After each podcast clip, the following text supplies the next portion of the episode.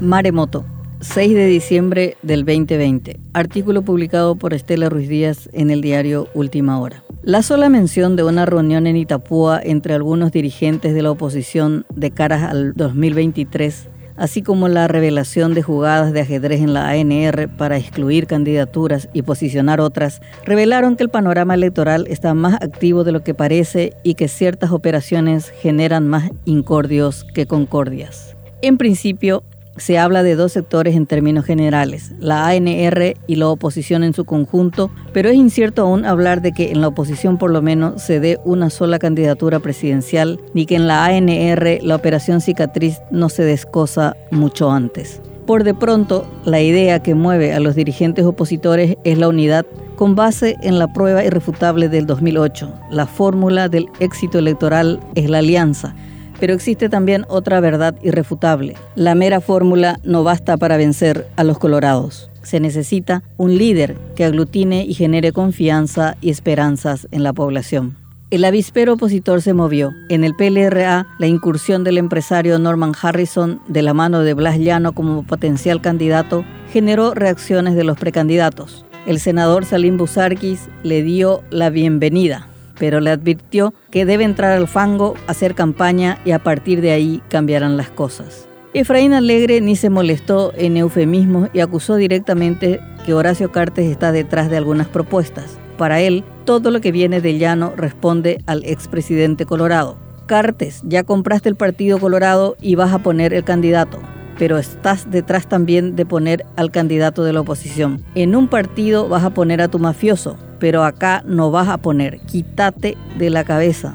Marcó la cancha a través de un video en las redes sociales. Norman fue el tesorero de la campaña de Paraguay Alegre en el 2013 y tesorero de la campaña Alianza Ganar en el 2018. Este quizás sea el punto que más inquiete a Alegre, que el empresario dejará de patrocinar candidaturas y que ahora quiere entrar a la cancha, algo similar a Horacio Cartes. Llano también habló en términos desafiantes cuando defendió al empresario farmacéutico. Harrison está en todo su derecho de probar el cuerpito para una eventual concertación de cara al 2023, porque nadie es el dueño de ese espacio, dijo en indisimulada alusión a Alegre. Fernando Lugo, quien lidera el Frente Guazú, otro sector clave en una eventual concertación, confirmó que se reunió con Llano en la residencia de Sixto Pereira, de la que también participaron los diputados Sergio Rojas, liberal llanista, y Carlos Rejala de Agamos. Lugo apoya todo acuerdo político, aclarando que nada de ser soldadito ni tembiguay, sirviente de nadie. Comentó que encaró a Llano preguntándole qué hacía Harrison en las reuniones y le señaló el error de presentar candidaturas sin un debate previo de un proyecto aliancista, destacando que se debe incorporar a Efraín Alegre y a otros en el debate. En entrevistas radiales manifestó sin querer que le agrada el senador Víctor Ríos. Está prevista una reunión el 12 de diciembre, fecha en la que la oposición analizará las bases de un proyecto común, aunque está por verse quiénes van. El camino es largo aún.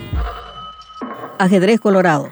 La ANR vive aún en la burbuja de concordia colorada que beneficia al presidente Mario Abdo Benítez con la desaparición de la amenaza constante de un juicio político. Sin embargo, es un globo que se irá pinchando cuando se empiecen a definir las candidaturas municipales. Las diferencias se están guardando para evitar crisis prematuras.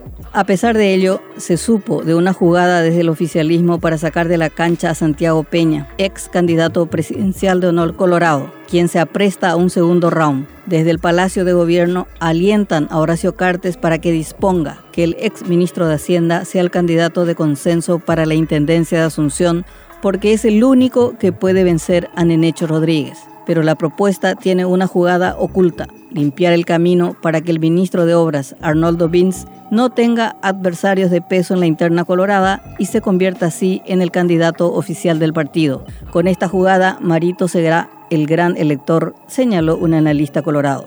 Dentro del cartismo, algunos comulgan con la idea de excluir a Peña. Son los que proponen a Pedro Aliana como candidato presidencial aunque en honor colorado se sabe quién es el gran elector, más allá de los deseos de los postulantes. Vince niega, pero deja la ventana abierta cada vez que se le pregunta sobre su postulación. La prueba fue la publicación de la foto de una pelota de fútbol con la inscripción de su nombre.